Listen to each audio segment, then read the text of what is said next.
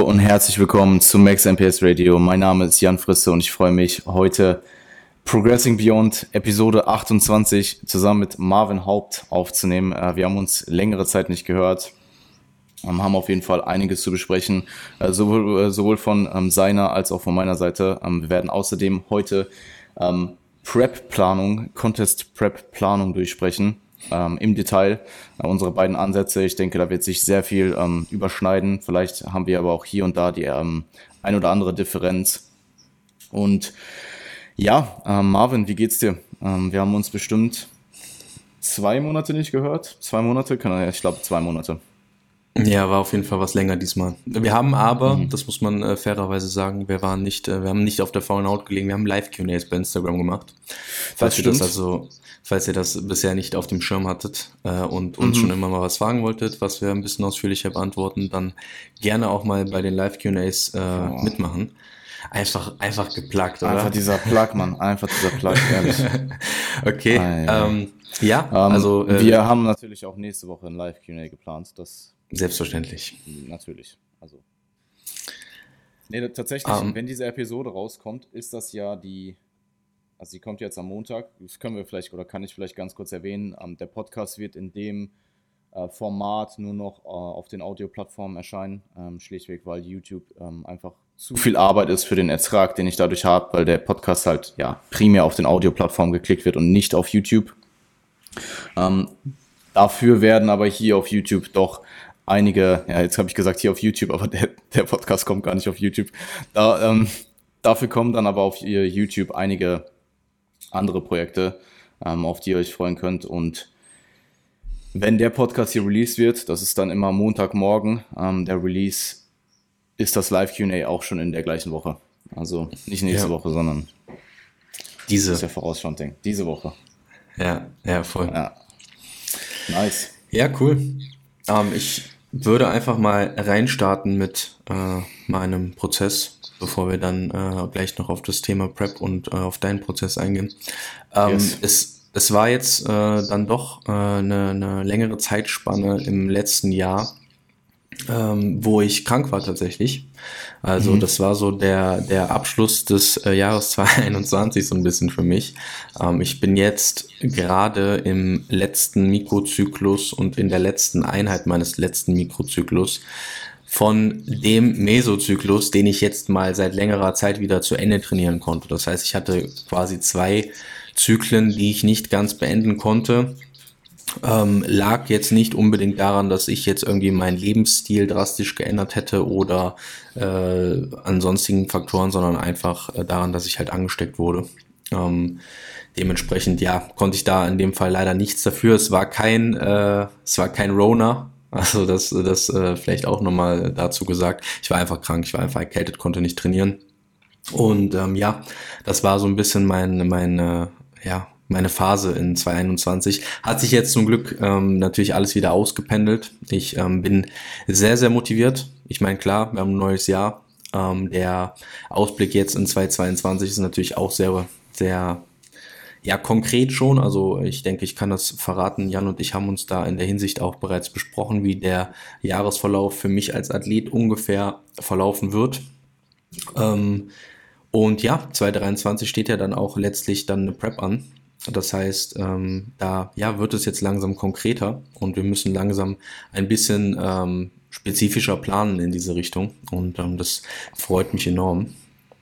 Ansonsten ähm, würde ich tatsächlich ansprechen, dass ich ja vielleicht rückblickend so einen kleinen Off-Season-Blues doch hatte. Also ich habe ich hab das nicht wahrgenommen in dem Moment, aber ich denke schon, dass ich so ein bisschen in einem Trott äh, mich, mich ähm, aufgehalten habe phasenweise und sich das jetzt gerade momentan durch diesen Aufschwung der neuen Phase, in der wir uns jetzt befinden, mit dem Pre-Prep-Cut, der in, äh, im Frühjahr ansteht und so weiter, dann doch ähm, nochmal so ein bisschen Aufschwung gegeben hat, weil man dann irgendwann auch realisiert, so viel Zeit ist dann auch gar nicht mehr da. Also ich mhm. äh, bin Herbst 23 auf der Bühne. Wir haben jetzt ähm, ja, natürlich 2022, ähm, da steht noch eine Prep in den Sternen, da steht noch ein Pre-Prep-Cut in den Sternen. Das heißt, da geht fast ein Jahr lang Diätzeit drauf. Ähm, zumal die Wettkämpfe ja auch vermutlich ab Oktober schon beginnen. Das heißt, das sind eben noch nicht mal ganze zwei Jahre. Und dann ist dann eben auch nicht mehr so viel Zeit im Aufbau vorhanden. Und dann, äh, ja, tritt man sich dann mental auch irgendwann wieder selbst ein bisschen mehr in den Arsch, als man das vielleicht 2021 im März gemacht hat, als Lockdown war und äh, man ja irgendwie noch zweieinhalb, drei Jahre out von seinen Wettkämpfen war. Und ähm, ja, das sind so Sachen, die so zustande gekommen sind. ist, ich würde jetzt nicht unbedingt zu konkret auf meinen Trainingsprozess eingehen, weil wir haben das ja in der Vergangenheit auch schon besprochen, wie mein aktuelles Training aufgebaut ist. Daran hat sich jetzt groß auch nichts geändert, ähm, zumindest nicht im groben. Kleine Details natürlich äh, mhm. werden immer mal wieder überarbeitet, aber das Training läuft, wenn ich denn trainieren kann und nicht krank bin, ziemlich gut. Bin sehr zufrieden. Ähm, wiegt auch wieder ordentlich was. Also ich äh, laufe gerade straight auch wieder auf die 100 dazu. Hatte eine 100er Einwaage diese Woche. Ähm, habe ansonsten eher so in dem 99er, 98er Bereich mich noch aufgehalten. Ähm, Körpergefühl ist natürlich jetzt auch nicht mehr ähm, ja, auf Peak. Ne? War schon mal besser, aber im Grunde genommen ähm, ist die Performance sehr gut. Das ist erstmal das, was in erster Linie zählen muss, auch wenn ich mich ähm, natürlich mit dem, mit dem Gedanken manchmal nicht so ganz anfreunden kann, dass die Form jetzt wieder ein bisschen mehr fadet. Äh, nichtsdestotrotz denke ich im Groben, ähm, vielleicht noch, wann die Prep, wann der Pre-Prep-Cut beginnt. Ich, ich denke, vielleicht kannst du da was zu sagen. Du hast es ja mit, äh, mit dem letzten Check-in auch ähm, bei mir nochmal so ein bisschen angerissen. Wir hatten ja jetzt gedacht, im Frühjahr zu beginnen. Mhm. Ja, also mein ja. aktueller Zyklus. Ja. Ja, im Frühjahr ähm, ist soweit angepeilt. Ich müsste dein, deine, deine Tracker jetzt aufmachen, um dir genau genaues Datum zu sagen, beziehungsweise okay. potenzielle, potenzielle Daten. Ähm, aber Frühjahr ist angesetzt und das, der, der Plan ist halt auf jeden Fall unter die 90 zu kommen. Ähm, wie weit werden wir dann sehen? Ähm, wie weit es dann auch einfach nötig ist. Also ich will auf jeden Fall ordentlich was runterziehen. Ähm, will ja. diesen Cut dann ziemlich sicher vom Frühjahr ähm, also wahrscheinlich so Anfang zweites Quartal von 2022 bis Mitte 2022 äh, ziehen und dann bleibt halt von da aus nochmal gute sieben, acht Monate Zeit, bis wir dann eben in den äh, in die in die eigentliche Prep-Phase äh, reinstarten. Das ist auf jeden Fall gut Zeit ähm, und ich will diesen Pre-Prep-Cut dennoch so weit aus, äh, ausweiten, dass wir halt lean genug sind, um dann auch diese acht Monate wieder genug Puffer zu haben, um dann halt immer noch eine sehr, sehr gute Ausgangslage für die Prep zu haben. Und ähm, nach dem Pre-Prep-Cut bis zum eigentlichen, bis zur eigentlichen Prep-Phase oder bis zur eigentlichen, bis zum eigentlichen, bis zur eigentlichen Prep möchte ich auch sehr, sehr präzise und sehr akkurat in, äh, im, im Gewichtsanstieg ähm, mit dir arbeiten. Also wir sprechen von einem halben bis maximal 0,75 Prozent pro Monat. Und ja, das ist halt ein halbes Kilo. Ähm, das ja. über acht Monate wären halt in dem Fall in Anführungsstrichen nur vier Kilogramm, aber mit sehr, sehr hoher Qualität. Und äh, das sollte dann dennoch, wenn die Ausgangslage nach dem Pre-Prep-Cut halt eben sehr, sehr gut ist, immer noch, die immer noch eine sehr gute Ausgangslage für die eigentliche Prep geben. Ja, ja, wird spannend. Also ich war auch seit 2019 nicht mehr unter 90 Kilo. Ähm, Doch, du warst, ja, du warst war noch kurz, du warst, du warst ähm, nach dem ersten, nach dem ersten Cut in 2020 warst du, glaube ich, 88. Okay, ich war mal knapp bei 90 und aber okay, man muss dazu 90. auch sagen, dass das direkt ziemlich direkt nach der Prep war. Also mhm. du hattest ja diese ja, Phase, wo du sehr schnell, sehr ja ja sehr schnell sehr schwer ja, geworden bist und ja. ähm, da wird was, also an dem Punkt wird muskulär jetzt noch nicht immens viel gegangen sein. Also und das muss man einfach an der Stelle dazu erwähnen. Sicher, ja. Ähm, ja, dementsprechend wird es auf jeden Fall spannend. Ähm, wir hatten ja äh, da auch mal so den mittleren 80er-Bereich grob angepeilt. Wo es dann am Ende jetzt sein wird, wirst du ja sicherlich oder werden wir sicherlich auch, auch von der Optik abhängig machen. Also es geht ja, ja auch voll. jetzt dabei einfach nur darum, mich in einen optisch guten Spot für die eigentlich kommende Prep zu bringen. Also der Pre-Prep-Cut hat da jetzt keine äh, keine anderen, keinen anderen äh, Wert für uns, als uns einfach die Positionierung für die Prep zu erleichtern. Ähm, und ja, ähm, ansonsten, ich habe immer noch die Operationen im, im, im, im äh, Raum. Kann ich ganz kurz, ich habe den Datentracker jetzt doch kurz aufgemacht. Sind in ja, dem Fall okay, halt noch, klar. sind in dem Fall halt noch zwei Mesos angepeilt, ähm, ziemlich ja. sicher. Ähm, ich hatte dir auch nochmal umfangreiches Feedback gegeben, ähm, was es für Optionen gibt. Ähm, und dann wäre eben, wären eben äh, vier Cut-Mesos angesetzt, ähm, um wirklich in den mittleren 80er-Bereich zu kommen. Ob wir die dann wirklich auch nutzen, ist die andere Frage. Also es werden drei bis vier. Und ähm, der Prep, der, der Cut würde dann Richtung April angesetzt und würde spätestens äh, Ende Juli enden oder Ende Juni. Ja, interessant. Also, also eine klassische Sommerdiät. klassische, klassische Sommerdiät. Klassische Sommerdiät. Also fällt durch Zufall natürlich dann in, die, in, diese, in diesen Bereich. Aber ja, zwei Zyklen war auch das, was ich im Hinterkopf hatte noch. Ähm, dann bleiben sechs bis sieben Monate bis zum, bis zum eigentlichen Kickoff. Ja, also sechs bis acht, je nachdem, wie viel Cut-Mesos wir machen. Ja. Du Sagen wir jetzt ein sieben und ich habe jetzt noch zwei Zyklen, dann habe ich vielleicht noch knapp neun Monate Off-Season. Ja, so neun bis zehn Monate. Was auch super interessant ist, ist, ich, mir ist, mir ist klar geworden, wie viel Zeit ich im Vergleich zu jemandem eigentlich jetzt hatte, der alle zwei Jahre startet. Weil wenn ich jetzt Voll. 2021 gestartet wäre, das wäre jetzt Herbst letzten Jahres gewesen, das wäre vier Monate her, drei, vier Monate her so, dann hätte ich jetzt, wahrscheinlich wäre ich jetzt an dem Punkt, wo ich voll recovered wäre so.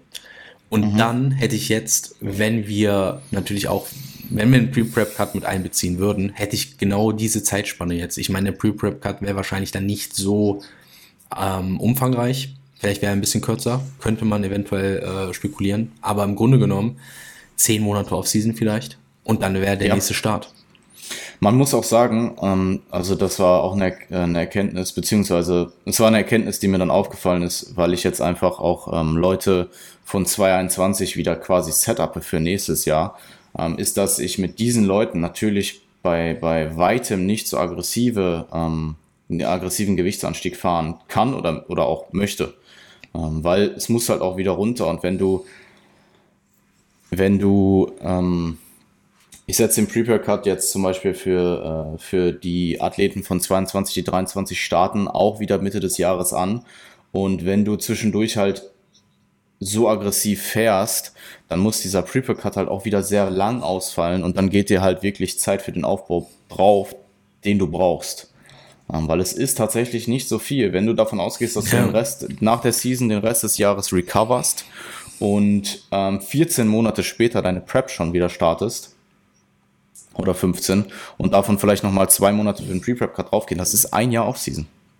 Ja, das ist heftig. Da kann natürlich, ich, da kann natürlich ordentlich was gehen, aber du musst dir auch im Klaren sein, wenn du planst, nach zwei Jahren, also äh, zwei Jahre später in der, in der Saison wieder zu starten, dass du eben dieses Jahr ausreizen musst bis zum geht nicht mehr. Du musst da wirklich alles maximieren, damit du wirklich signifikante Resultate bringst als jemand, der schon gut fortgeschritten ist.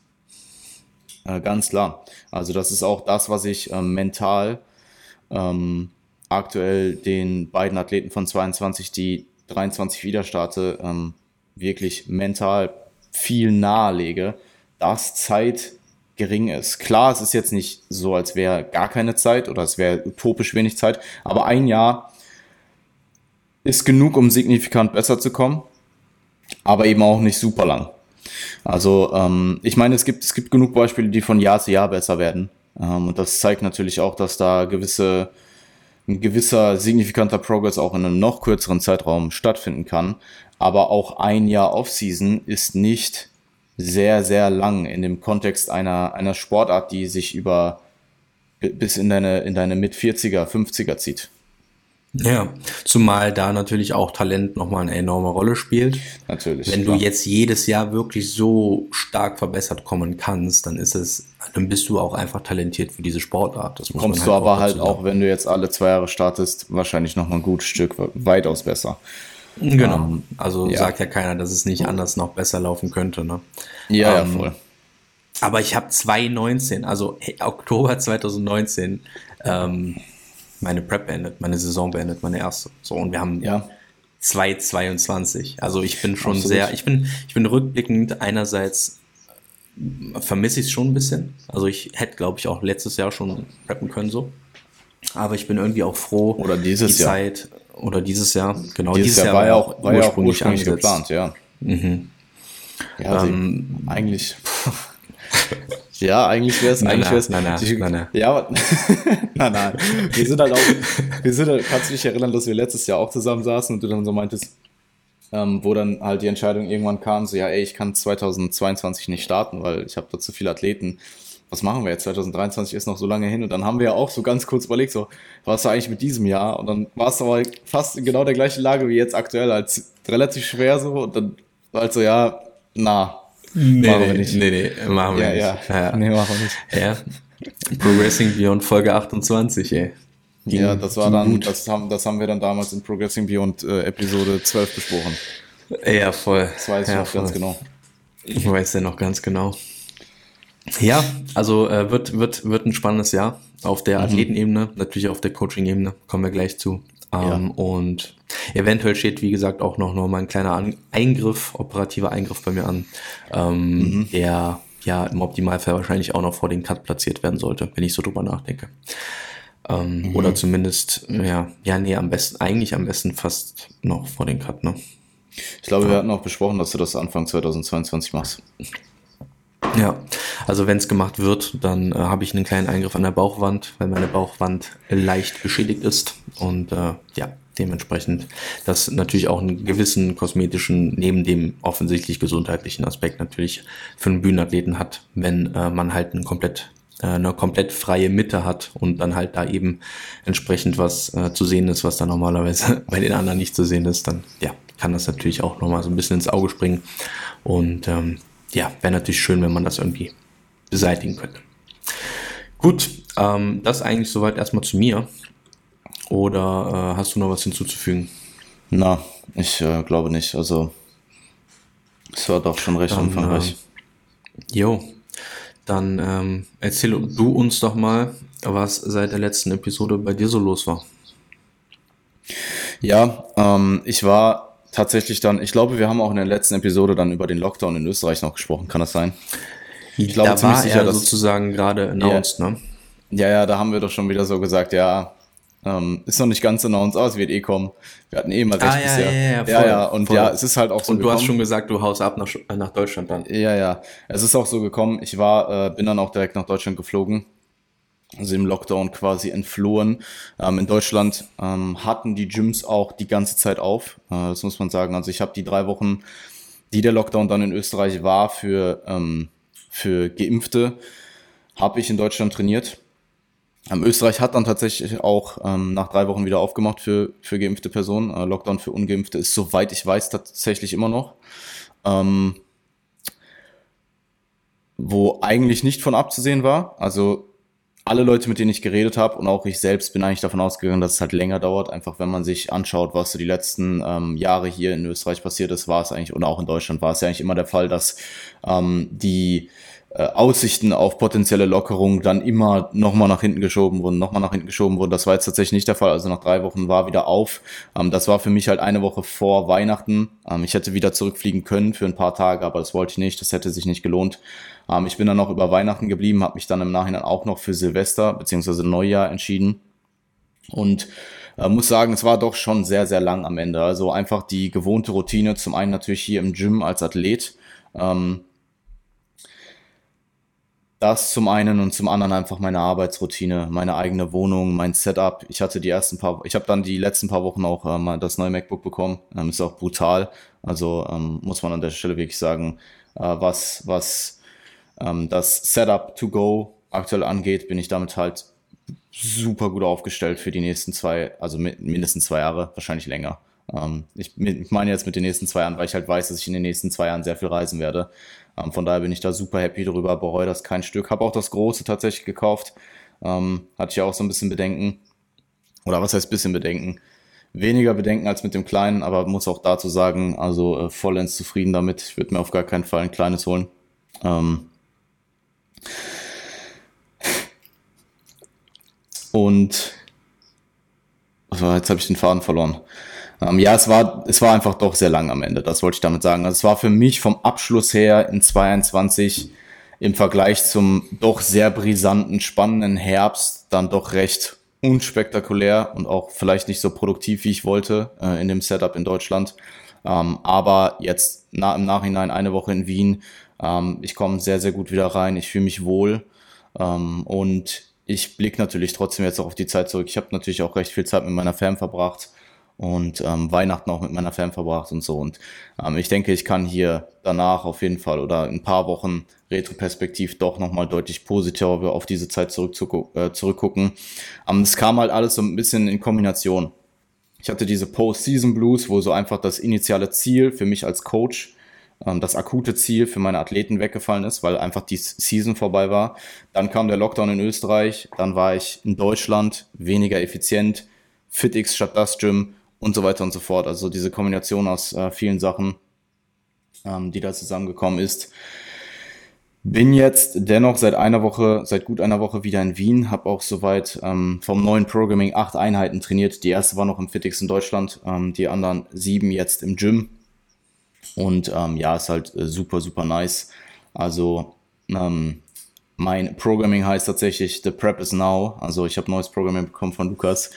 Ähm, und wie genau das aufgeteilt ist, werde ich gleich nochmal drauf äh, zurückgehen. Aber im Endeffekt hat er mir eben auch im Intro-Video gesagt, dass hiermit die Prep beginnt. Und es ist halt auch einfach so. Wir werden da auch gleich nochmal ähm, in dem Kontext Prep-Planung drauf eingehen, was, wie die Offseason vorher, was die Offseason vorher für eine Rolle spielt. Vor allem im, im äh, Jahr davor.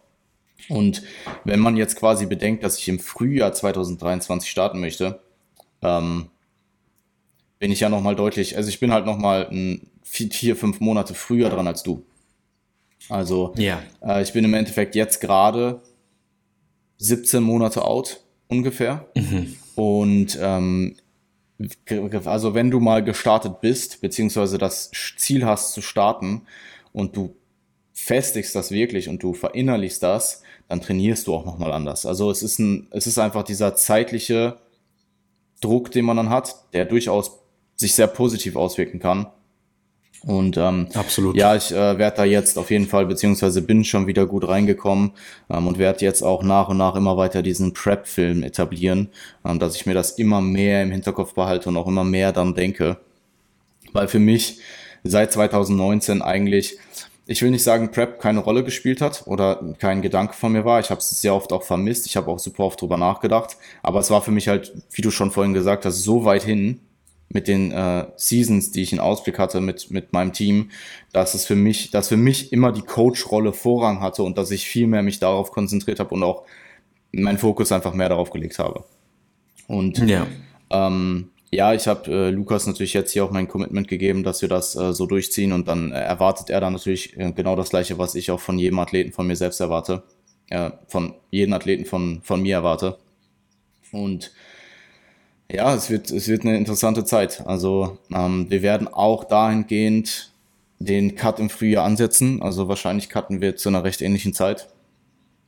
Und ähm, dann wird im Frühjahr cool äh, wird, wird Ende des Jahres nach der Season ähm, meine eigene Prep hochgefahren. Und es wird auf jeden Fall eine spannende Zeit. Also ähm, neues Programming ist soweit von der Struktur her sehr ähnlich wie vorher. Also weiterhin Push, Lower, Delts Pull, Push Full Body, Pull Full Body. Ähm, jeweils mit einem Rest Day zwischen Delts Pull und Push Full Body und Pull Full Body und Push. Aber der Fokus ist jetzt aktuell etwas mehr auf den Armen. Es gab einiges an ähm, an Übungsrotation, ähm, die stattgefunden hat. Ja, und auch einiges an Intensitätstechniken, die ich jetzt drin habe. Also ähm, unter anderem eine 1,5er Hex Squat, ähm, 40 bis 50 Rep Laterals. Gut, das ist keine Intensitätstechnik, aber einfach eine sehr ungewöhnliche äh, Rep Range. Ähm, Widowmaker, schnell Leg Press, äh, diverse Rest Pause Sets und einfach recht viel Intensitätstechniken für das, was ich im Vergleich davor gemacht habe ähm, an Intensitätstechniken. Volumen ist recht ähnlich, vielleicht minimal kürzer, aber dadurch eben ähm, von der Qualität nochmal etwas angezogen durch diese Intensitätstechniken. Ansonsten, also Qualität im Sinne von Stimulus, aber natürlich auch Ermüdung, die, die damit einhergeht. Also es kompensiert etwas ja. die, die, das minimal reduzierte äh, Satzvolumen. Mhm. Und muss äh, sagen, ich habe es jetzt eine Woche durch, ist schon recht knackig, also gerade jetzt auch nach der Intro-Week. Ähm, und ich denke, ich kann da mehr noch zu sagen, wenn ich äh, das Ganze mal eine Meso absolviert habe und mit Lukas dann auch mal den mir so reflektiert habe und wir dann auch Anpassungen vornehmen. Ähm, also ich habe einige Sachen drin, die hätte ich so definitiv nicht selbst geprogrammt, also im Leben nicht. Ähm, solche Sachen wie ähm, Low Incline äh, Barbell Pin Press zum Beispiel. Äh, also ich kann mich nicht erinnern, dass ich das in meinem Leben schon mal für irgendwen geprogrammt habe. Mhm. Und ähm, ich muss aber auch sagen, dass ich bei Lukas im Coaching jetzt probiere, nicht großartig zu hinterfragen. Klar, ich kann ihn schon mal fragen, warum er was macht, einfach weil es mich dann auch interessiert. Ähm, aber ich probiere grundsätzlich erstmal die Sachen so, wie er sie programmt, durchzuziehen und dann mit ihm zusammen äh, zu reflektieren, anstatt dann da von Anfang an darauf zu hadern, dass ich es anders gemacht hätte, weil sonst, weißt du, ich, ich will ja, dass er es für mich macht. Ich denke, du kannst da eventuell ja, ja, ein bisschen. Ich, ich kann äh, relaten. Ja, du kannst, kannst relaten. Ähm, und ja, ich habe ein paar interessante Lifts drin. Ich habe zum Beispiel auch eine Trap Bar SLDL drin, ähm, mit relativ breitem Stand. Ähm, habe ich bisher auch nur einmal gemacht, muss ich aber sagen, gefällt mir echt ziemlich gut. Also ich bin sowieso ein großer Fan von der Trap Bar, ähm, tatsächlich seit ich im Gym trainiere. Hast du auch RDLs ähm, mitgemacht? Habe ich, ne? auch RDLs, hab ich auch RDLs im Fitix mitgemacht. Mhm. Ähm, man muss natürlich sagen, die Trap Bar, die, ich glaube, es ist Eleiko. Eleiko, die halboffene Trap Bar ist halt, ja, also ist halt, macht sehr, sehr viel Spaß, halt weil die ist halt, ja, ja, die ist halt darauf aufgebaut auch, dass du sie aus dem Rack heben kannst, was normalerweise mhm. oft nicht der Fall ist. Also da musst du auch vom Boden heben und so kann ich sie halt aus dem, beziehungsweise jetzt mit einem SLDL, ich hebe eh nicht aus dem Rack, aber bei dem ADL konnte ich sie noch aus dem Rack heben. Ähm, hat einen sehr angenehmen Griff, ist halt hinten offen, du musst nicht reinsteigen so. Und ähm, ja, werde da nochmal mehr Feedback zu geben ähm, wenn ich das Ganze eine längere Zeit durchtrainiert habe. Bin aktuell zwischen 82 und 83 Kilo, also auch recht schwer. Ähm, wenn, man da, wenn man bedenkt, dass ich vor der Prep in 2019 auch circa bei 80 Kilogramm war und ich mich da schon immens fett gefühlt habe. Ähm, klar, ich bin definitiv äh, auch jetzt auf einem höheren KFA, aber ähm, habe nicht das Gefühl, dass ich, also ich habe das Gefühl, mein, mein Wohlbefinden in Bezug auf die Form ist jetzt deutlich besser. Ähm, es könnte aber auch einfach daran liegen, dass ich mich einfach emotional davon einfach wirklich nicht mehr abhängig mache. Also mir ist es recht egal, wie, wie ich in Offseason aussehe, solange das Resultat im Endeffekt auf der Bühne stimmt. Good for you. Mhm. Oder du hast halt einfach, einfach sehr gute Fortschritte gemacht und siehst auf diesem Körpergewicht einfach besser aus. Ja, oder beides. Oder beides. Ähm, wir, wir werden sehen. Also ich, ähm, ich meine, ich war 90 Kilo schon. Da habe ich mich definitiv ah, nicht mehr okay. gefühlt. so. Ähm, ja. Auch da kann ich relaten. Auch da kannst du relaten, ja. Ähm, und ja, ansonsten, ähm, wir werden jetzt über die Season sprechen, denke ich. Also zum einen dann gleich auch noch auf Contest Prep Planung eingehen. Aber für uns beide beginnt als Coach halt die Saison einfach bald. Also ich, ich kann es vielleicht nochmal kurz darauf eingehen, aber ähm, meine Athleten werden alle im späten Januar bis Anfang März starten. Bei einem Athleten ist es, könnte es sein, dass ich vielleicht sogar noch später anfange als äh, März, je nachdem, wie er sich mhm. entwickelt. Er ist halt tendenziell noch ziemlich lean und hat am wenigsten zu verlieren äh, in, im Sinne von ähm, absolutem Wert, aber also im Sinne von Körperfett und weil er halt recht leicht ist, dann auch einen absoluten Wert. Also Mal schauen. Ähm, Im Zweifelsfall werde ich ihn trotzdem bei äh, Anfang März ansetzen, aber bei ihm ist aktuell noch so die Option offen, tatsächlich noch ein bisschen später zu starten. Mhm. Ja, ist bei mir ähnlich. Also ich habe ähm, Ende Februar äh, und Anfang März und Mitte März.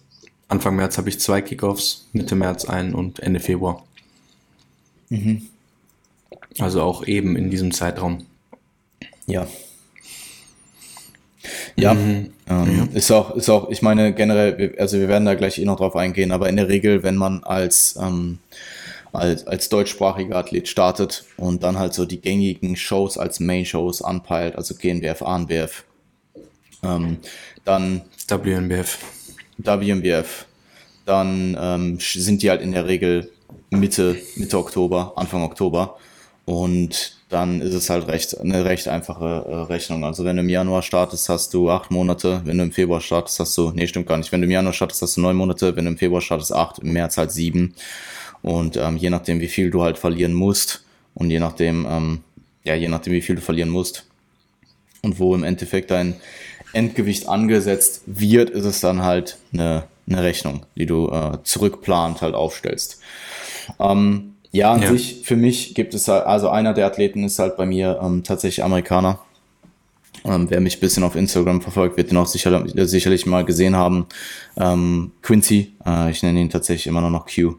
Und ähm, cool. Ja, Q. Ähm, Q super wird, stark. Ja, ja, absolut. Und bei ihm sieht es halt jetzt so aus, dass wir dies, es war generell schon von Anfang an klar, dass die Season früher stattfinden wird, also keine Frühjahrssaison, ähm, aber einfach aufgrund des Faktes, dass für ihn halt Ende, Ende August oder Anfang September seine PhD-Klassen wieder losgehen, ähm, hat er mir von Anfang gesagt, hey, ich will da, also ich will da vielleicht noch gerade so in der Prep sein, aber definitiv nicht länger. Und die Main Show die ich für ihn ausgewählt hatte ursprünglich, ist halt leider erst sehr spät im September. Das wäre ähm, äh, WMBF Natural Mania gewesen. Ähm, die ist an der äh, Ostküste, soweit ich, soweit ich erzähle. Also ich bin mir ziemlich sicher, dass sie an der Ostküste ist. Ähm, ich weiß nur gerade nicht genau, wo an der Ostküste. Jedenfalls, ähm, die ist halt rausgefallen, weil die so spät war. Und ich habe halt jetzt, und tatsächlich muss ich auch sagen, im Vergleich zu den deutschen Athleten war das deutlich mehr Aufwand äh, für ihn da Shows rauszusuchen, weil es halt so umfangreich Shows dort gibt und so, also gerade die OCB-Shows, ähm, es ist halt wirklich so, dass du ab Juli hast du halt jedes Wochenende zwei bis vier Shows auf äh, die Staaten verteilt. Und ähm, dann musste ich halt erstmal mit ihm kommunizieren, okay, welche, welche, ähm, welche welche, welche geografische Lage kommt für dich in Frage. Dann hat er mir die halt alle aufgezählt, die für ihn in Frage kommen. Und dann habe ich halt erstmal aussortiert, habe geguckt, was für Zeiträume gibt es potenziell. Ähm, und ich habe es jetzt so gemacht, im Endeffekt, ich habe für ihn eine Main-Show oder drei Main-Shows im Endeffekt für die WMWF rausgesucht. Das war eben die Natural Mania, die ist aber dann rausgefallen, weil die so spät war. Dann äh, die Muscle Mayhem, die war aber recht früh, die ist Mitte Juli. Ähm, und halt tatsächlich auch an der ähm, Westküste, was für ihn halt, er lebt halt, er lebt halt in Pittsburgh, ist halt schon, ist halt schon ein guter Flug. Also da fliegt man schon mal. Ja, es ist ein gutes Stück. Ähm, und das hat er mir von Anfang an eigentlich ausgeschlossen, dass es halt für ihn zu weit ist, ähm, auch vom finanziellen Aspekt. Um, ähm, und dann gab es halt noch eine Show für ihn in der Mitte der Zeit, ich glaube im August oder so. Um, ähm, ich glaube, die heißt irgendwie Autumn Explosion oder so von der WMBF. Die habe ich aber halt gar nicht auf dem Schirm. Also um, ähm, die Option gibt es tatsächlich auch noch, dass wir die machen da habe ich tatsächlich, ich habe halt jetzt zwei, drei Leute ähm, aus den Staaten angeschrieben, die sich damit auskennen, ähm, einfach um zu äh, erfahren, was das halt für ein Kaliber an Show ist, weil ich will die WMBF-Show für ihn so groß wie möglich haben. Weil du hast halt in den Staaten, abgesehen von, von Worlds, hast du halt nicht solche Riesenshows wie eine, wie eine GNBF oder eine, ähm, eine, eine, eine ANBF potenziell auch oder eine, eine UK DFBA, wobei die jetzt gar nicht von der Quantität so riesig ist, aber die Qualität ist einfach enorm hoch. Und ich möchte für ihn halt mindestens diese eine Show haben, die halt wirklich sowohl qualitativ als auch quantitativ halt ein ordentliches Level ist, weil er halt auch die Kali der Kaliber an Athlet ist, ähm, ähm, der für solche Shows ähm, bereit ist. Und je nachdem, wenn diese Orphan Explosion Sache, wenn das eine, wenn das eine, ähm, wenn das eine größere, größere Show ist, die auch in den letzten Jahren gut besucht war, ähm, dann kann man das überlegen. Äh, ich habe mich da jetzt, wie gesagt, mal informiert, warte aber noch auf Antworten teilweise. Und ansonsten haben wir jetzt tatsächlich die Muscle Mayhem äh, Show angepeilt ähm, von der WMBF an der Westküste. Das ist in, ähm, das ist in äh, Fremont. Und das ist für ihn halt ein mehr Aufwand, weil wir müssen hinfliegen, aber er hat mir, er hat sie halt jetzt mal geschaut bezüglich Flüge und so weiter, ob das halt eine Option wäre. Also es ist tatsächlich gar nicht so teuer, wenn man so früh bucht. Und ähm, Muscle Mayhem ist natürlich auch eine sehr prestigereiche Show. Also ja, ähm, da die, den Overall dort in den letzten Jahren haben zum Beispiel einen Jeff Nippert geholt oder einen Alberto Nunez. Ähm, der eine Junior von 3DMJ, der jetzt bei AJ Morris ist, ist da auch gestartet.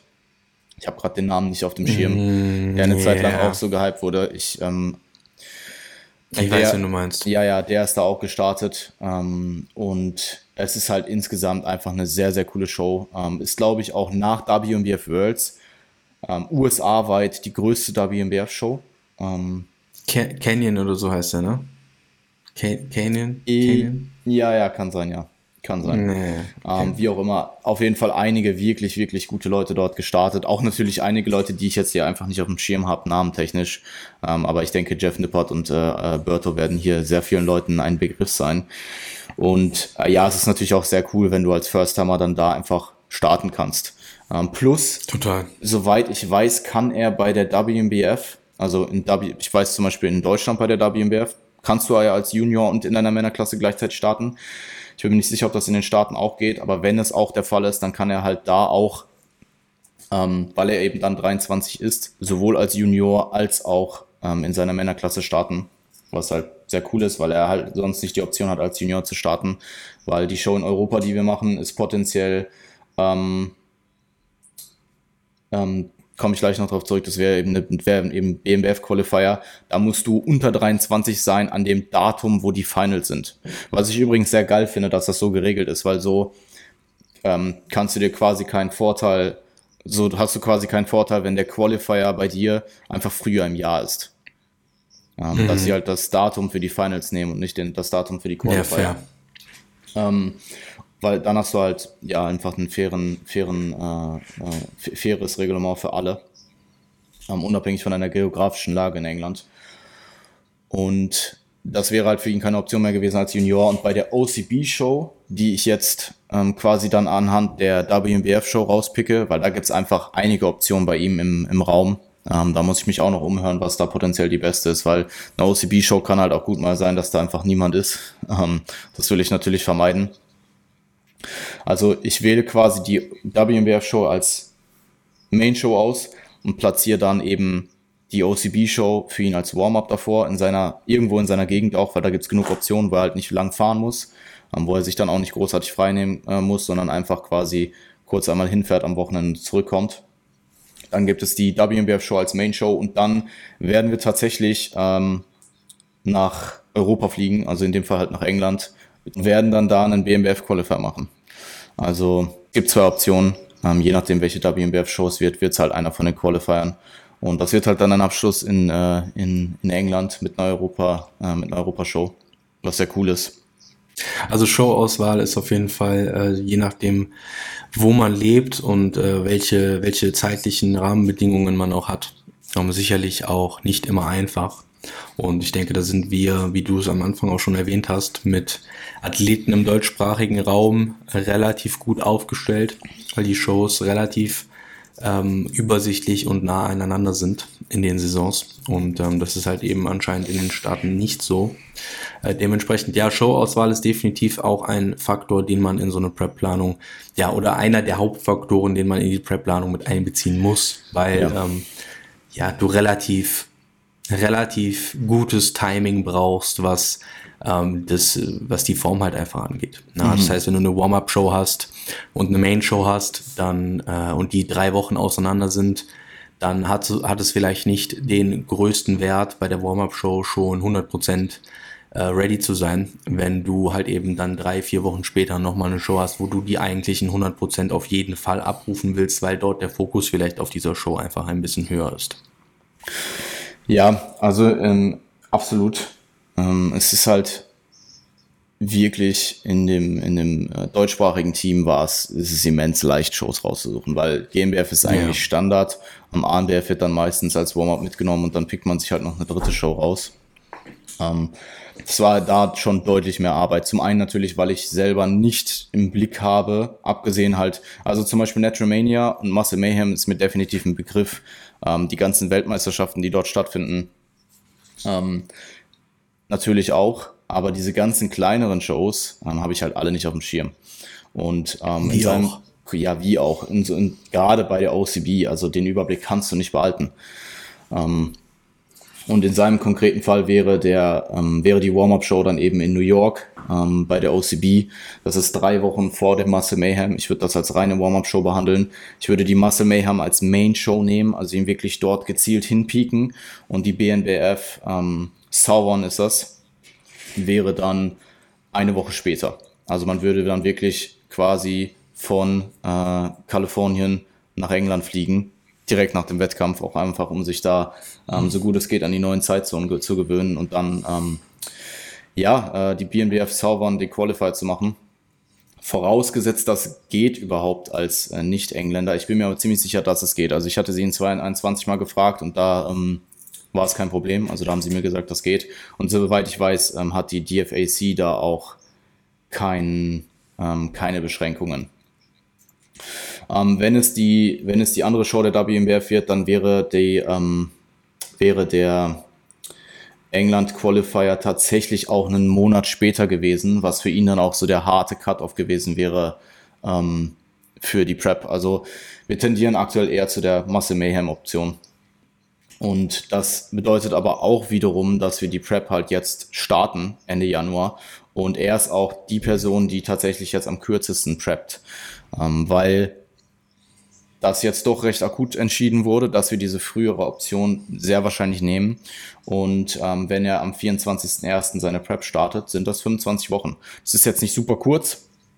Es ist aber definitiv im Vergleich zu den anderen ja nochmal so fünf, sechs Wochen weniger. Und ähm, da müssen wir natürlich gerade am Anfang ein bisschen wettmachen. Ich bin mir dennoch sehr, sehr sicher, dass das äh, soweit gut klappen wird. Ja, ist ja wahrscheinlich sowieso was, ähm, wenn wir jetzt über die, über die Prep-Planung im Allgemeinen sprechen, ähm, etwas, was gängigerweise auch gemacht wird, ähm, an, ähm, zu Beginn der Prep halt einfach die Rate of Loss ähm, prozentual einfach höher zu halten um da schon gut Zeit wegzumachen, da ja natürlich gegen Ende einfach die äh, Rate of Loss meist automatisch schon etwas geringer ausfällt, sofern man halt eben nicht anpasst. Ähm, und auf der anderen Seite natürlich auch die Gefahr von ähm, ja, Muskelverlust oder einfach ähm, ja, Formverlust im Endeffekt durch zu viel Stress, zu, zu viel, äh, zu hohes Defizit. Ähm, in, entsprechend einfach auch ja, das, das Gesamtergebnis negativ beeinflusst. Ja, und ähm, dementsprechend da natürlich dann am Anfang etwas aggressiver in die ganze Sache reinzugehen und das auch schon so einzuplanen. Vielleicht mit dem Pre-Prep-Cut sich auch schon in eine Position zu bringen, die dann auch wirklich ähm, sehr gut ist und nicht nur äh, da halt in der Prep versucht, irgendwie 20 Kilo zu, äh, zu droppen oder so, ähm, ist da sicherlich, ist da sicherlich je nach Dauer der Zusammenarbeit auch einfach sinnvoll. Also wenn ja. ich jetzt eine einen Klienten habe, der einfach schon drei Jahre bei mir ist, bevor der seine Prep überhaupt macht. Das ist natürlich ein super Luxus, weil man mhm. kennt sich extrem gut. Man äh, kann über Erwartungshaltungen sprechen. Man hat einfach die Dauer der Zusammenarbeit, die die Zusammenarbeit produktiver macht und uns auch einen weiteren, tieferen Einblick in die, in die, in die ähm, in die Prep-Planung einfach erlaubt. Also wir haben einfach, wenn wir jemanden bekommen, wenn jemand mir eine Anfrage sendet Anfang des Jahres für eine Prep im Herbst, dann ist das wahrscheinlich das Endergebnis bei der gleichen Person, die zwei Jahre vorher schon bei mir ist, wahrscheinlich einfach nicht so gut, wie es hätte sein können. Klar. Ja, ähm, Ausgangslage und Zeit spielen halt eine enorm große Rolle. Ähm, und wenn du halt so kurzfristig kommst, kann man da natürlich auch nur noch bedingt was machen. Also jetzt auch äh, Beispiel Quincy wäre jetzt eben gewesen, dass ich mit ihm Ende September den Cut beendet habe, den Prepare Cut und wir hatten jetzt fünf Monate, ja stimmt gar nicht gut, vier Monate ähm, Zeit dann bis zum eigentlichen Kickoff. Und ähm, ja, Ausgangslage ist halt trotzdem sehr, sehr gut. Also es müssten so, ähm, es müssten sehr, sehr konservativ eingerechnet, lass mich mal ganz kurz äh, nachschauen, es müssten so 12, 13 Kilo sein, die er zu verlieren hat. Das wird ja. sich schon ausgehen in der Zeit. Klar, ähm, hätte ich jetzt im Vorhinein gewusst, dass man die, dass man die Muscle Mayhem macht und nicht erst die Show im äh, September, die ja ursprünglich ja für den September angepeilt war, ähm, die aber jetzt so spät im September ist, dass sie halt keine Option mehr ist, hätte ich vielleicht auch die Prep ein paar Wochen früher angesetzt, aber das ist halt nun mal jetzt auch einfach reaktives Coaching und ähm, Entscheidungen treffen mhm. und ähm, Dinge abwägen und eventuell minimale Kompromisse schließen, die aber ultimativ jetzt für ihn die bessere Wahl sind. Ähm, weil wie gesagt, Marcel Mayhem ja. ist halt einfach eine Prestige-Show in den Staaten und ähm, ja, also finde ich halt auch enorm geil, dass er mir da das Commitment gibt, dass wir das machen und ähm, dann schauen wir mal, was da geht. Ist natürlich auch von der, vom, vom kompetitiven Level nochmal deutlich, deutlich höher. Also ich hätte jetzt auch sagen können, man pickt sich irgendwas raus, was ein bisschen äh, leichter ist, weil er ist halt nun mal auch First-Timer, er ist auch Junior. Ähm, nichtsdestotrotz denke ich, ist er vom, von, vom Kaliber an Athlet und auch vom, vom, von der mentalen Seite auf jeden Fall bereit dafür. Ähm, da zumindest mal zu starten. Was es dann im Endeffekt wird, ist wieder eine andere Frage. Also ich meine, schau dir an, wer da die letzten paar Jahre gewonnen hat, wer die äh, Klassensiege geholt hat und wer den Overall geholt hat. Das ist schon, das ist schon eine ziemlich heftige Show. Ähm, aber ich denke, er wird da äh, gut, gut reinpassen. Und äh, vor allem auch wichtige ja. Erfahrungen sammeln. Ja, warum, warum willst du halt auch einen Athleten, der einfach ein hohes Talent, ein hohes Niveau hat, ähm, auf, eine, auf eine Show senden, wo vielleicht das Konkurrenzfeld einfach nicht, nicht dem Anspruch gerecht wird, dass man da halt entsprechend auch sich, einen, sich einen, eine Einschätzung für einen vernünftigen Maßstab einholen kann. Also wenn der Maßstab der Show einfach nicht gegeben ist, dann ähm, gut, wenn, wenn es mir viel gibt, auf eine Show zu gehen, wo drei Leute stehen, zwei davon nicht fertig sind und nicht die Klasse gewinne, dann ist man good to go, das kann man machen. Aber ich glaube, wenn man so eine ganze Prep hinter sich hat, dann möchte man sich dann auch mit Leuten messen, die ja vielleicht auf einem ähnlichen Level sind und wo es einfach auch auf einem, auf einem höheren, auf einem, auf einer höheren Qualität stattfindet. Auch die Showqualität natürlich auch nochmal. Ähm, ja. Ja, also du musst halt als Coach auch einfach ein gutes Auge für deine Athleten haben. Du musst deine Athleten, was das kompetitive Level angeht, auch schon in der Offseason, weil es ist halt, wenn du einen First-Timer hast, du weißt ja im Endeffekt nicht, wie das Endresultat dann wirklich aussieht, musst du einfach ein gutes Auge dafür entwickeln, wie kompetitiv der, diese Person ist und wo du diese Person am besten hinstellst. Ähm, und wo dann halt auch möglichst viel gute Erfahrungswerte bei rauskommen.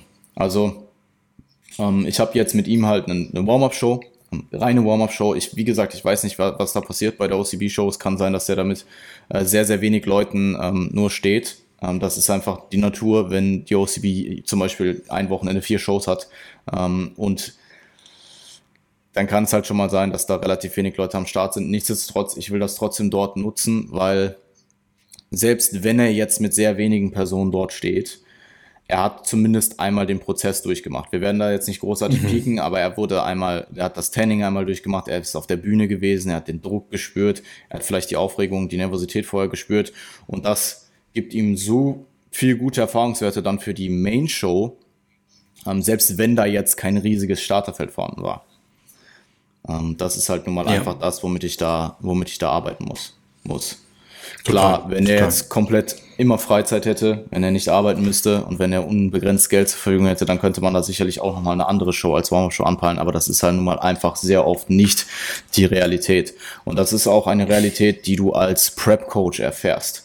Du hast natürlich immer irgendwo im Auge, hey, ich habe den und den Athleten, der hat die und die, ähm, dir das und das kompetitive Level und ich würde dich da und da hinstellen, aber dann spielen halt trotzdem im, im, in dem richtigen Leben spielen halt Dinge wie der finanzielle Aspekt, der geografische Aspekt, der, der, ähm, der zeitliche Aspekt, in was für Zeitraum das abläuft und wie viel Urlaub sich die Person auch nehmen kann, ähm, spielt, kann, gerät dann einfach manchmal rein und du hast vielleicht einen ähm, sehr, sehr guten Athleten, den du gerne auf Worlds schicken würdest, aber der kann das halt einfach nicht machen in dem Zeitraum. Und damit musst du dann halt auch umgehen ähm, und lernen, damit umzugehen. Ja, das ist einerseits natürlich die Erwartungen, die du als Coach irgendwo an deinen Athleten oder deine Athletin stellst.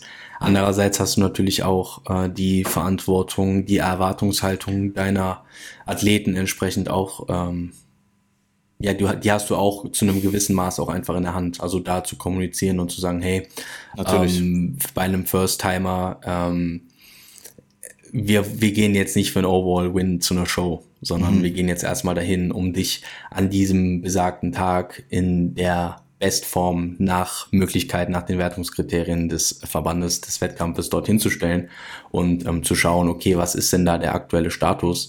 Und ähm, das ist das, was in deiner Verantwortung liegt als Athlet, dem, dem Athleten klarzumachen, für diese Dinge hast du die Verantwortung, diese Dinge liegen in deinem Einflussbereich und ähm, der Maßstab ist vielleicht nicht das Ergebnis, was dabei herumkommt in Form einer Platzierung, sondern eher das Ergebnis, was du auf einem Physiklevel erreicht hast für diese besagte Saison. Und, und das die, ist auch sehr viel Erfahrung. Und die Erfahrung für weitere Saisons, ja, natürlich, auf jeden Saisons. Fall. Ja, absolut. Und das ist einfach extrem viel Kommunikationsarbeit. Mhm. Da steht dann auch wieder Planung und Realität sich am Ende gegenüber.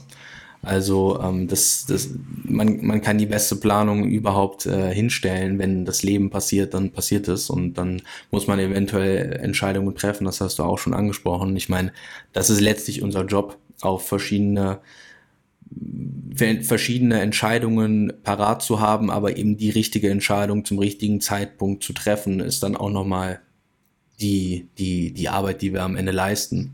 Und ähm, da spielen natürlich dann Showauswahl, Kommunikation, Erwartungshaltung und ähm, ja, letztlich natürlich auch insgesamt einfach die Planung der Prep, äh, alles mit rein. Ja, ja, ich denke gerade Erwartungshaltung äh, eines First-Timers muss man gut kommunizieren, weil du hast Total. bei einem Second-Timer oder halt auch jemanden, der schon öfters gestartet ist, natürlich auch irgendwo schon eine Einschätzung, wie die Person dann ähm, in, in der Vergangenheit platziert ist und wie die Person auch im Vergleich zu anderen äh, Athleten aussah, ähm, im Vergleich. Das hast du halt einfach vorher nicht. Und dementsprechend da eher die ja. Erwartungshaltung ein bisschen geringer zu halten, äh, macht durchaus Sinn, auch wenn du teilweise natürlich brutale First-Timer teilweise hast. Also ähm, ja, ähm, aber es kommt halt immer darauf an, was für einen Athleten hast du, wie oft ist der Athlet schon gestartet. Ähm, also ich werde dir sicherlich ähm, bezüglich Erwartungshaltung werde ich mit dir natürlich anders sprechen als jetzt mit einem Quincy. Auch wenn ein Quincy ebenfalls sehr, sehr gut ist. Aber ich werden halt sehen, äh, was die Saison dabei rauskommt. Mhm.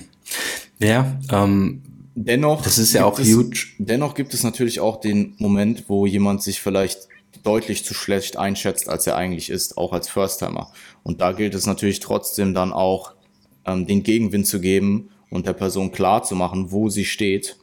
Ähm, jetzt nicht zu überhypen, das ist definitiv nicht, was du als Förster, was du, ähm, was du als Coach deinem First-Timer eintrichten, äh, eintrichtern möchtest oder nahelegen möchtest, aber dann da auch in, in die andere Richtung mentale Arbeit zu, zu leisten, ähm, kann durchaus auch vorkommen.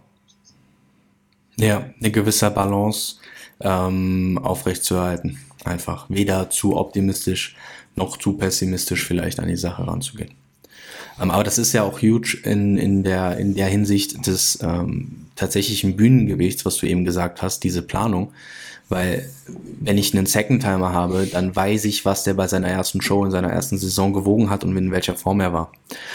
Und das wiederum hast du bei einem First Timer eben nicht. Also du musst dort eben, ähm, wenn du die Planung der Prep machst, im Optimalfall gehst du da einfach extrem konservativ ran und planst dann auch noch einen Puffer ein, weil du weißt halt nicht, was, was passiert und wo du am Ende landen wirst.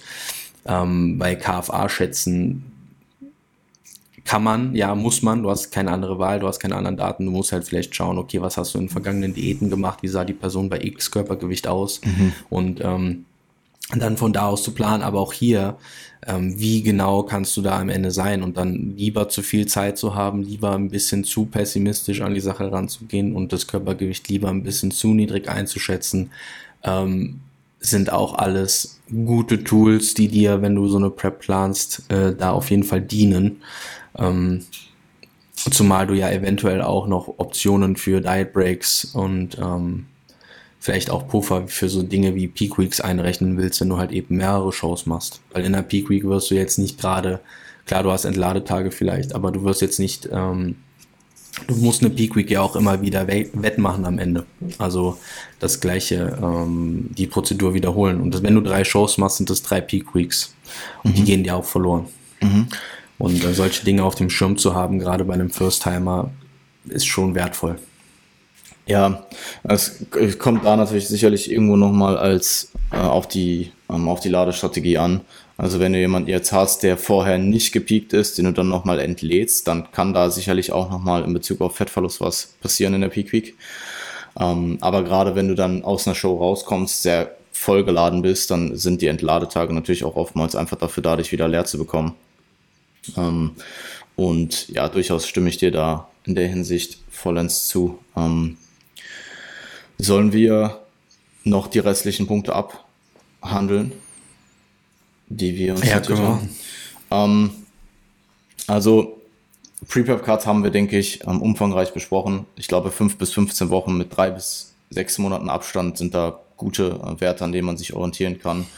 Ähm, gute, gute allgemeine Werte. Ähm, hier macht natürlich eine langfristige Zusammenarbeit definitiv ähm, definitiv einen großen Unterschied, weil man diesen Pre, man kann eben mit diesem Pre-Prep-Cut planen, man kann den mit genug Abstand einplanen. Und man kann auch dann den, die Phase zwischen Pre-Prep-Cut und eigentlicher Prep-Phase nochmal in der Off-Season sehr, sehr präzise zum einen mit Körpergewichtsanstieg arbeiten, ähm, dass die Ausgangslage dann zur Prep sehr, sehr gut ist und zum anderen natürlich auch, was jetzt die muskuläre Ausgangslage angeht, da vielleicht nochmal gezielt Schwerpunkte zu setzen mit einer Form, die auch schon so lean ist, dass man wirklich sehr präzise sagen kann, ähm, wo noch Verbesserungen stattfinden müssen. Es unterscheidet sich jetzt vielleicht bei jemandem, der erfahren ist, von Offseason zu, zu äh, nach Prepare Cut auch nicht so immens. Also wenn wir jetzt einen Prepare Cut machen, werde ich nicht danach denken, oh, der Rücken ist jetzt, also der Rücken bleibt danach trotzdem der Fokus. Ähm, aber wenn du jemanden hast, der vielleicht noch nie in dem Bereich war, ähm, dann kann man da durchaus auch Daten rausziehen. Wobei wir da auch schon mal drüber gesprochen hatten, dass ähm, du als Person, wenn du preppen möchtest, durchaus schon ein bis zwei längere Diäten mit niedrigerem KFA ähm, durchgeführt haben solltest, im besten Fall. Ähm, nichtsdestotrotz bist du dann mit dem Pre-Prep-Cut nochmal auf dem aktuelleren Stand, wie vielleicht auf der Diät davor. Ähm, Showauswahl haben wir auch, denke ich, recht umfangreich besprochen. Ich glaube, hier gerade im deutschsprachigen Raum ist es halt recht easy. Also ähm, da gibt es nicht so viel so unglaublich viel Auswahlmöglichkeiten und es kommt dann halt auch einfach immer äh, immens darauf an, was du bereit bist, an Reisen auf dich zu nehmen und ähm, an potenziellen Mehrkosten auch. Also ja. ähm, selbst europaweit, europaweit halt. ist halt alles noch recht übersch äh, überschaubar und ähm, ja. da sollte man dann halt auch einfach seine privaten ähm, Umstände mit einberechnen. Also wann musst du Wann kannst du dir potenziell um, also musst du eh, aber wann kannst du dir potenziell Urlaub nehmen? Ähm, wann steht vielleicht nochmal auf der Arbeit oder im privaten äh, Raum wichtige Events an? Und das musst du halt alles mit einfließen lassen. Und das sind auch zum Beispiel alles Daten, die ich mir im Vorhinein ähm, so früh es geht auch schon zukommen lasse, beziehungsweise dann kommuniziere, wenn bestimmte Dinge noch nicht feststehen, dass wir uns das im Hinterkopf behalten und dann eben schnellstmöglichst kommunizieren, sobald da Dinge und Entscheidungen fallen. Ähm, Ansonsten hatte ich ja schon gesagt, bei der Main Show ist es halt so, wenn du im Januar anfängst, sind es neun Monate, jetzt im deutschsprachigen Raum, weil wir gehen halt jetzt einfach mal davon aus, dass du Mitte, wahrscheinlich Mitte Oktober startest, wahrscheinlich eine GNBF zumindest eine Main Show wird und dann hast du eben neun Monate im Januar, acht im Februar und sieben im März, grob, plus minus ein paar Wochen. Und ja, Mindestlänge für mich ähm, einer Natural Bodybuilding Contest Prep für Männer Bodybuilding ist eigentlich in der Regel sieben Monate. Ähm, also 28 Wochen. Ja, und wenn die Person halt, wenn die Person halt durchschnittlich lean oder ja, halt durchschnittlich ja, ja, voll, weit weg voll. der Wenn es ein bisschen mehr ist, also ich habe jetzt zum Beispiel ähm, ähm, auch jemanden, der ähm, noch Ende Januar auch startet. Also nicht Quincy, sondern noch eine andere Person. Ähm, und Vice versa habe ich auch die, äh, den Athleten, von dem ich vorher gesprochen habe, dem, wo ich jetzt aktuell noch drüber nachdenke, dass er noch später im März startet. Ähm, einfach weil mhm. die Ausgangslagen und die absoluten Mengen ähm, an Körperfett da so unterschiedlich sind. Ich würde vielleicht hier auch nochmal ähm, zwischen Athletin und Athlet unterscheiden. Absolut. Bei mir startet eine Athletin früher als ein Athlet. Ähm, okay, ja, ich, ich ähm, habe halt tatsächlich dieses Jahr ähm, wieder ausschließlich Männer Bodybuilding. Deswegen alles, was ich jetzt mhm. hier gerade erzähle, ist grundsätzlich ähm, klar. Man kann das ein bisschen verallgemeinern und dann kannst du das sicherlich. bezieht sich sowieso ja, auch, ja, total. Aber wenn total. ich jetzt von meinem, aber ich würde vom, Tendenz, ja, wenn ich ja, von meinem von Coaching spreche, dann ist es halt immer, immer ja. ausschließlich Männer Bodybuilding. Ja, voll, voll, voll. Äh, ich bin da halt dann ähm, dadurch, ich habe halt ähm, eine Bikini-Athletin jetzt auch für die Hauptsaison. Mhm. Deswegen ähm, vielleicht auch ganz interessant, da ähm, nochmal so ein bisschen Input dann zu geben hin und wieder. Absolut. Mache ich ja eh mal, mache ich ja eh hin und wieder mal. Also schmeiß ich ja eh immer mal wieder rein so. Mhm. Ähm, ja, und im Endeffekt, also ich kann halt jetzt, ich, ich weiß, wir haben da auch letztens drüber gespro gesprochen, dass wir da vielleicht zwei Ansätze haben, die ein bisschen unterschiedlich sind, dass du vielleicht noch ein bisschen früher proaktiv schon durchplanst und ich vielleicht mehr noch in meinem Kopf habe und dann eventuell etwas später erst die genaue Planung ähm, ähm, durchsetze. Aber bei mir ist immer so, ich habe halt ähm, die Ausgangslage im Kopf, ich habe im Kopf, wie viel die Person im Endeffekt wiegen wird. Ähm, ich habe das das Startgewicht einer Prep im Kopf, also wie viel ähm, Gewicht bis dahin noch ansteigen wird und ich weiß, ähm, ich weiß halt diese, ich habe diese Zeiträume im Kopf, wenn du halt, was ich vorhin gesagt hatte, Januar, Februar, März, wie viele Monate dann mhm. im Durchschnitt bleiben. Und ähm, meistens gibt's dann halt, ähm, wenn man von der, also ich plane die Mesos im Aufbau dann meistens schon bis zur Prep durch und dann gibt es meistens zwei potenzielle Startpunkte und die sind halt entweder der spätere oder der frühere ist dann halt einfach ein Meso vorher. Ähm, also in dem Fall meistens ähm, fünf Wochen vorher. Und ich habe diese zwei potenziellen Startpunkte, die sind auch schon sehr, sehr früh gesetzt. Also eigentlich meist nach dem Pre-Prep-Cut. Also dann tatsächlich drei bis sechs Monate vor, vor Kickoff. Ähm, meistens auch schon im Jahr davor. Und einer davon ist aber in der Regel immer der, den ich mit, mit gutem Abstand ähm, mehr präferiere und wo ich einfach intuitiv denke, dass es der richtige, äh, das richtige Datum ist. Ähm, und dann wird halt meistens, oder so, also habe ich es jetzt gemacht im letzten Jahr und so habe ich es auch dieses Jahr wieder gemacht, beziehungsweise werde es noch machen, ein bis zwei Mesos vorher, vor dem ersten Startdatum wird dann final entschieden und soweit alles durchgeplant. Also das ist meine eigene mhm. Arbeitsweise. Ich plane jetzt nicht sechs Monate vor Kickoff deine gesamte Prep durch. Ähm, das passiert bei mir etwas später. Ich finde trotzdem, dass es wichtig ist, dass das früh genug passiert, einfach um äh, private Dinge zu, zu berücksichtigen, auch ähm, eventuell ähm, ähm, eventuell, ja, eventuell Dinge, die dir, die dir reingrätschen, die du, die du berücksichtigen musst, mit einzuplanen und zum anderen halt auch einfach für den Athleten, dass man halt nachvollziehen kann, okay, dann und dann geht's ziemlich sicher los. Ähm, es gibt hier vielleicht noch ein potenziell anderes Startdatum, aber ziemlich sicher wird es das eine Datum und die Planung steht dann halt auch einfach ein bis zwei Monate vorher so weit dort. Was es dann im Endeffekt ist, ist wieder eine andere Sache. Also dieses, es wird ja dann eh durch die Prep durch reaktiv gecoacht und ich plane ja auch einen gewissen Puffer ein. Also ähm, das hat für mich ähm, für mein Roster im letzten Jahr sehr, sehr gut funktioniert und äh, das werde ich jetzt auch dieses Jahr wieder so, beziehungsweise mache es so. Und ich weiß, du hast dann eine äh, etwas andere Arbeitsweise. Äh, ja, also größtenteils äh, decken wir uns da schon in der, in der, in der Herangehensweise ab. Das Ding ist halt bei mir nur, ähm, ich sehe halt auch einen großen Vorteil darin, dass einfach frühestmöglich konkret mit einem Athleten zu äh, kommunizieren, einfach um der Person, das hast du ja gerade auch schon angesprochen, ähm, ein bisschen ja eine Zielsetzung zu geben nochmal ja, für den Rest der Offseason mhm. und einfach einen, einen, einen Kick-Off-Tag im Hinterkopf zu haben, wo man sieht, okay, ich habe jetzt bis zu dieser Zeit einfach noch Offseason und ähm, kann in dieser Zeit noch das bestmögliche Produktive herausholen. Ähm, ich mache es im Endeffekt mache ich es ja auch so, dass ich ähm, genauso wie du halt mit KFA-Schätzen runterrechnen, wo sehe ich das Stage Rate ähm, dann schaue ich mir an, okay, wie viele, wie viele Wochen möchte ich mir Zeit nehmen für diese, für diesen Gewichtsverlust. Ähm, eben auch in, in prozentual, was für eine Rate of Loss möchte ich da halt anpeilen. Und daraus ergibt sich dann halt in der, in der Rückrechnung äh, letztlich dann auch die, ähm, der, der Prep-Kickoff-Tag für mich. Ich muss auch sagen, dass ich das dann gar nicht unbedingt ähm, mit mit dem, mit dem Training, also mit den, mit den Mesozyklen so ähm, in Line bringe. Also, dass ich jetzt nicht unbedingt sage, okay, ähm, ich möchte da mit dir einen fünf Wochen Mesozyklus machen und dann Prep, äh, dann, dann machen wir einen Kickoff.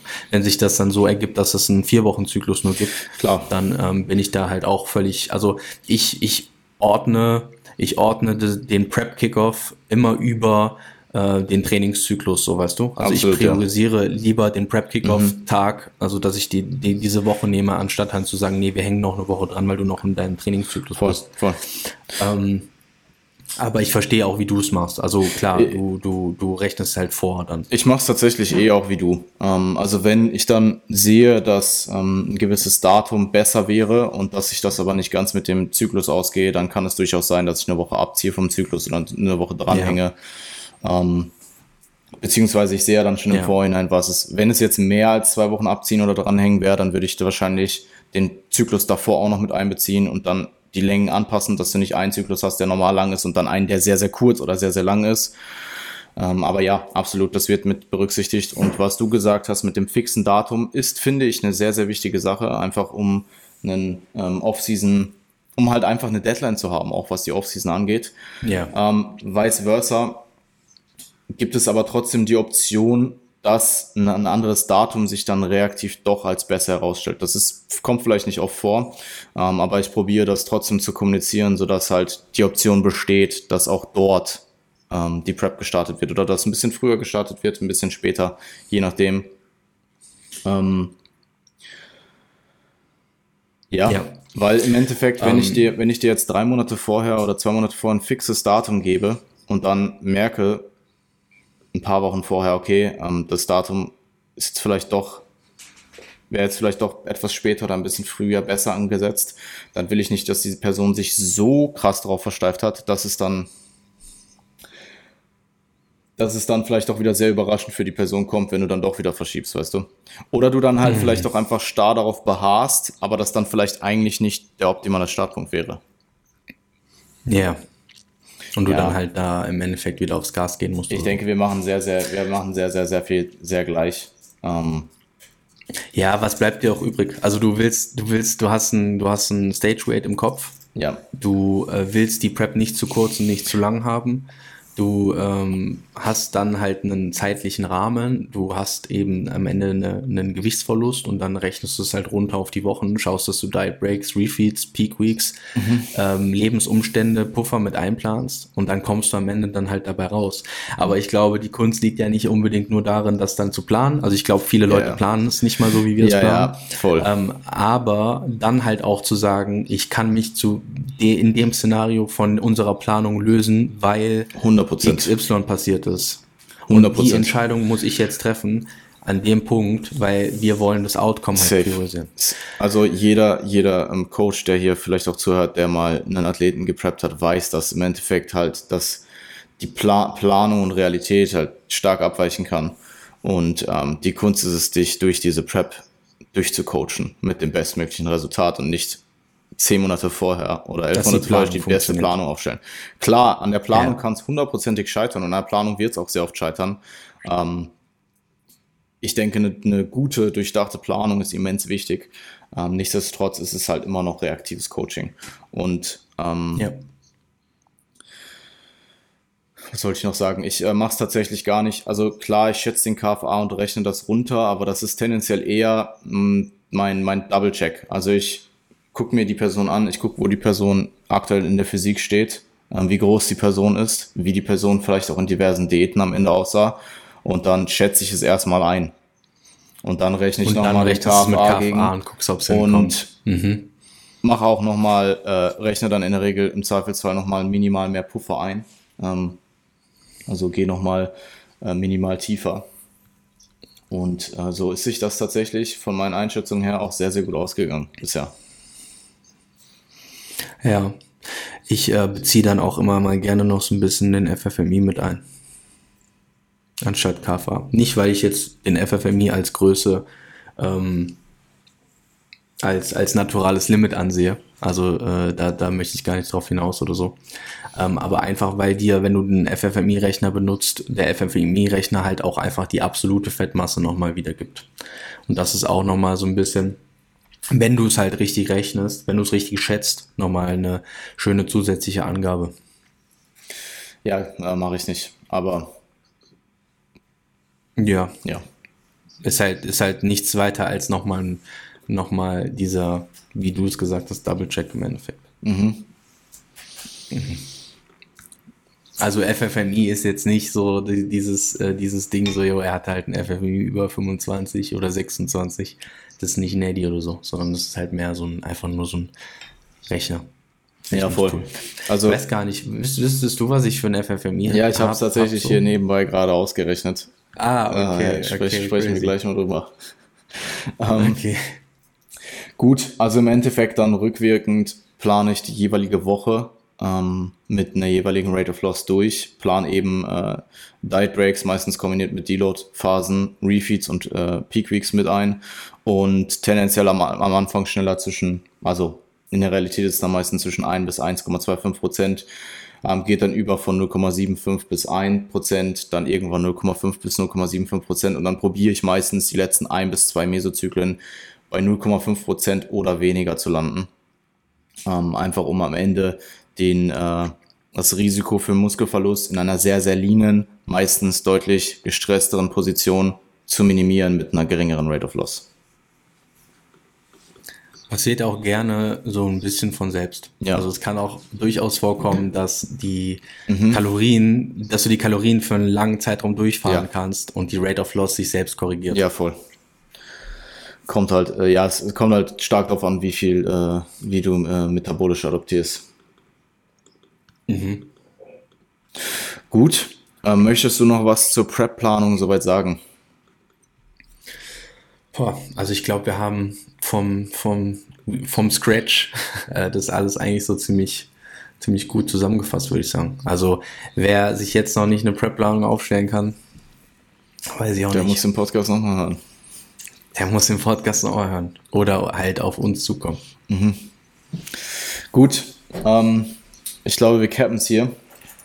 Wir hören uns dann Voll. in äh, zwei Wochen wieder. Wir hören uns dann in zwei Wochen wieder. Und, und im Livestream. Im Livestream diese Woche. Äh, eigentlich nächste Woche, mhm. aber diese Woche. Und mhm.